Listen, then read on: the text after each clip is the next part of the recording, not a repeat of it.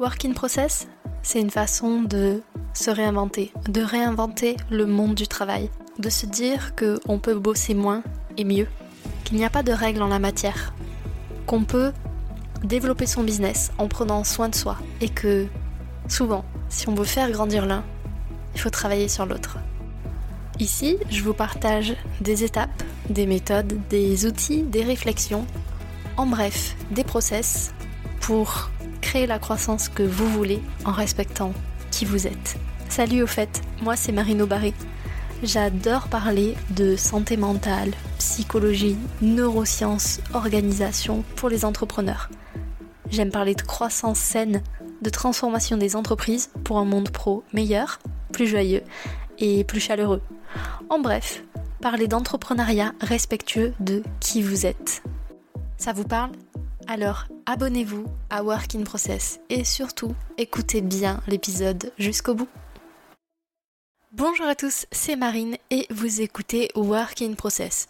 Aujourd'hui, j'avais envie de parler avec vous de perfectionnisme. Vous savez, c'est lorsqu'on attribue notre propre valeur à notre capacité ou notre incapacité à atteindre des objectifs qui sont souvent hors de portée pour la plupart des gens. Et que malgré tout, on s'acharne, même si bah, ça nous fait du mal. Alors pourquoi je vous parle de ça? Parce que souvent, quand on est entrepreneur, on peut rencontrer ce fameux perfectionnisme à travers différents comportements.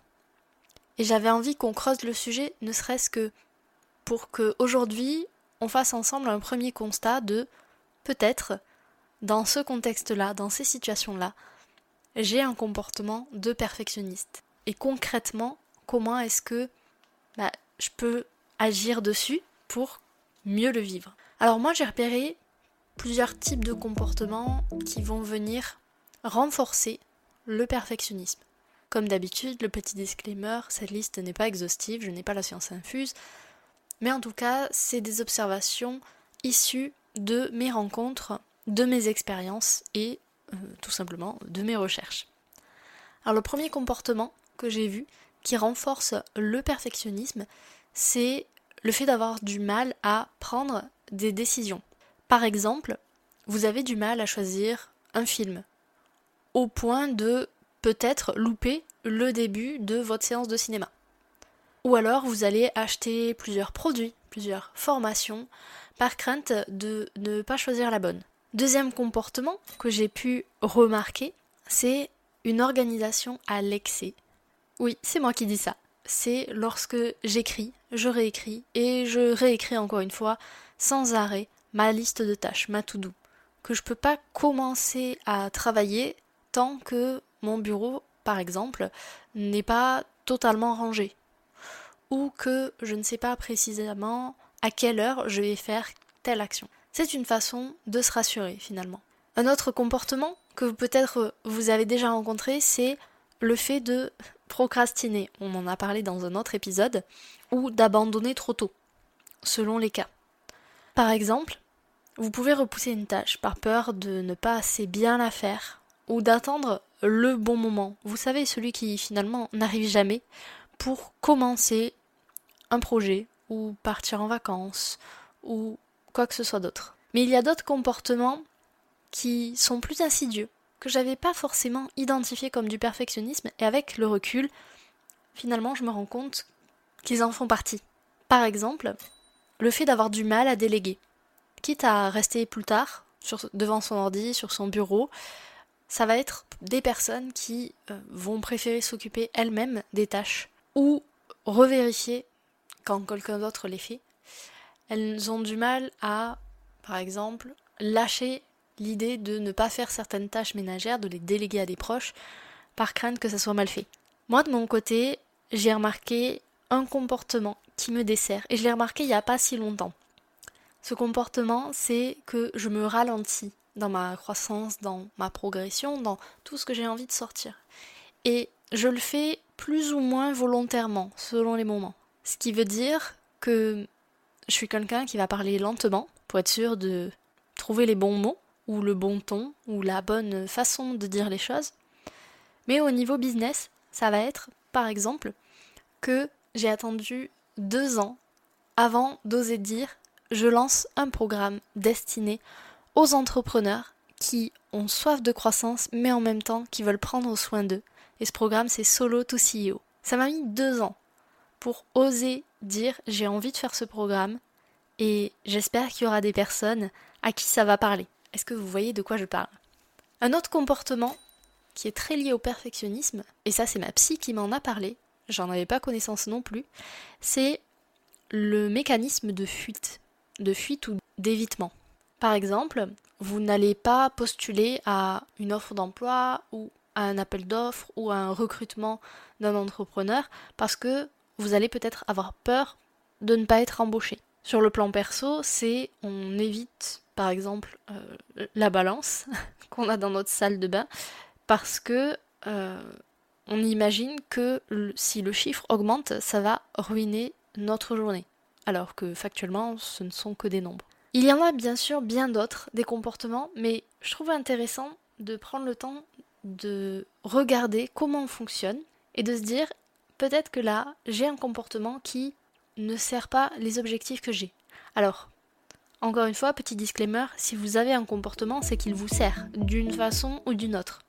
La question est, quel est le besoin qui est comblé, complété par ce comportement? Le plus souvent, c'est un besoin de sécurité, de se rassurer.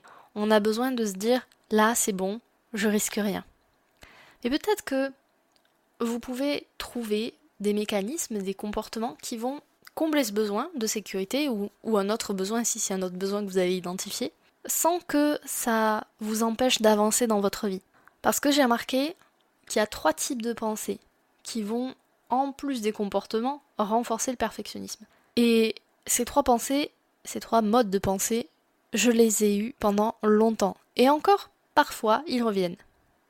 Le premier, c'est penser en tout ou rien, la pensée binaire. Par exemple, si je fais une erreur, c'est que je ne suis pas à la hauteur pour ce métier, alors ben, il faudrait que je fasse autre chose. Alors qu'en réalité, toute la vie et même l'entrepreneuriat sont faits de nuances. Et ce n'est pas parce que vous faites une erreur que cela veut dire quelque chose de péjoratif ou de négatif de vous, encore une fois. On a tous le droit à l'erreur, on a tous le droit d'apprendre des choses aussi. Parfois ça passe par des erreurs, parfois non. Mais je pense que sur ce mode de pensée-là, ce qui est important, c'est de s'amener beaucoup de douceur, beaucoup de bienveillance, parce que au final, personne n'est parfait. Le deuxième mode de pensée que j'ai identifié, en tout cas chez moi, peut-être que vous l'avez identifié chez vous aussi, c'est la pensée catastrophe. Vous savez, c'est le genre de film qu'on se fait dans notre tête façon fin du monde. 2012, le jour d'après, ce genre de choses. Ça peut être des pensées du type si je fais une erreur, je vais perdre mon client ça sera la fin de mon entreprise, je vais me retrouver à la rue et euh, je pourrai même plus manger des coquillettes. Vous vous rendez bien compte que dans ce mode de pensée, déjà c'est irrationnel puisqu'il y a toujours des solutions à chaque problème, sinon ben, ce ne sont pas des problèmes, tout simplement. Mais en plus de ça, le volet émotionnel prend beaucoup plus le pas sur la rationalité. Et moi, ce qui m'a aidé sur ce mode de pensée-là, quand je le rencontre, c'est de me dire, j'ai vécu pire, je suis capable de trouver des solutions et, si jamais vraiment c'est quelque chose qui me stresse, d'écrire justement les plans de secours que je peux avoir pour me dire finalement la catastrophe, bah, même si elle arrive, je saurai y faire face. Le dernier mode de pensée que je vous présente dans cet épisode, c'est la pensée de performance ou la pensée par obligation, vous appelez ça comme vous voulez. Et ce mode de pensée-là, il dit simplement que je dois être irréprochable pour être aimé, pour être apprécié, pour être valable, pour avoir le droit d'exister. Et surtout pour garder mes clients, mon business, mon travail.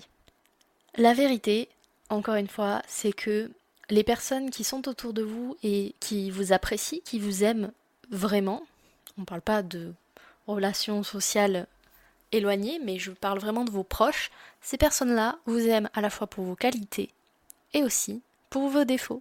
Et si vous avez un doute, demandez autour de vous. Demandez à vos parents, vos amis, euh, votre partenaire de vie. Demandez bah, trois qualités qu'ils trouvent chez vous et trois défauts. Et pourquoi ils trouvent ces défauts intéressants chez vous? Ça vous fera changer de perspective. Vous l'aurez compris, pour soigner le perfectionnisme, il n'y a pas forcément une façon de le faire. C'est quelque chose qui prend un petit peu de temps, puisque ça demande de tourner ses pensées ou ses comportements dans un autre sens. Mais en tout cas, je voulais faire cet épisode juste pour vous montrer que, un, vous n'êtes pas seul si jamais vous vivez ce type de phénomène, de comportement, et deux, qu'il y a toujours des solutions et que le plus important, quand on vit quelque chose qui est inconfortable, c'est de l'identifier, déjà, de façon la plus objective que possible, de repérer qu'est-ce qui déclenche le perfectionnisme, donc ça peut être des comportements ou des pensées, et ensuite de voir quel est le choix finalement que vous décidez de prendre? Est-ce que je conserve ces comportements ou ces pensées?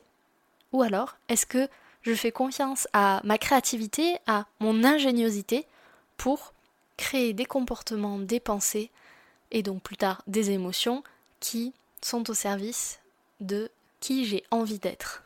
Encore une fois, pas de pression, vous avancez à votre rythme, mais je trouvais que c'était intéressant de creuser ce, sujet. Qu'est-ce que vous en pensez d'ailleurs? Est-ce que vous vous identifiez comme quelqu'un de perfectionniste après avoir écouté cet épisode? Venez me le dire sur les réseaux sociaux, LinkedIn ou Instagram, ou même mieux, venez me faire un petit mot sur la newsletter. Je vous mets le lien dans la description de cet épisode pour que on puisse aller explorer tout ça ensemble. L'épisode t'a plu? Tant mieux, je suis contente. Maintenant, en plus de relever le challenge que je t'ai posé cette semaine, tu as trois options. Si tu veux aider à faire découvrir Work in Process autour de toi, tu peux le partager à ton réseau, mais tu peux aussi mettre 5 étoiles sur ta plateforme d'écoute préférée et lui laisser un avis positif. Si tu as envie de discuter avec moi, on se retrouve sur Instagram, LinkedIn ou même dans la newsletter 1% qui te donne chaque semaine des actions concrètes pour bosser sur ton business. Et comme ça, tu pourras me partager directement tes ressentis sur le sujet du moment. Merci encore pour ton écoute. Je te dis à très vite dans un prochain épisode.